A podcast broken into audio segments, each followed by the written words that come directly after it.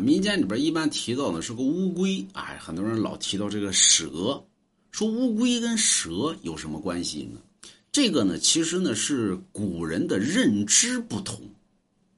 那么，所以一般把乌龟呢跟蛇弄到一块。你比如说赵本山的这个小品里边演过一段，说你脱了马甲，我都得认识你，啊，说那蛇呲溜钻钻水里边去了。说那乌龟把马甲脱了就是个蛇。说为什么会有这玩意儿呢？二一个呢，民间里边一般说是男的出轨，说你当王八了，为什么呢？古人认知呢，认知这个乌龟呢。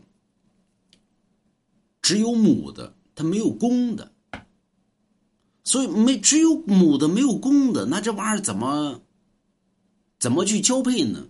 说这乌龟呢得借蛇，所以乌龟呢一般到了交配季节的时候，乌龟呢就把这马甲脱了，脱完了之后呢就去跟这蛇交配，交配完了之后呢回来再把这马甲给穿上，就再再钻到那壳里边去，然后再下蛋。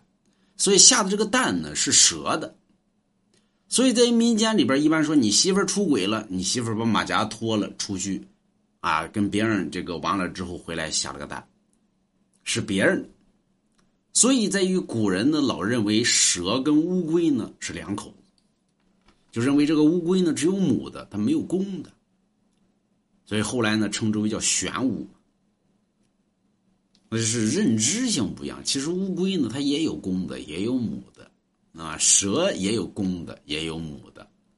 所以，你当王八了，意思什么呢？你媳妇把马甲脱了，啊，是这么一个，真的假的？这个是真的，历史上确实有这么个记载，啊，就是古人认知不同而形成了乌龟跟王八。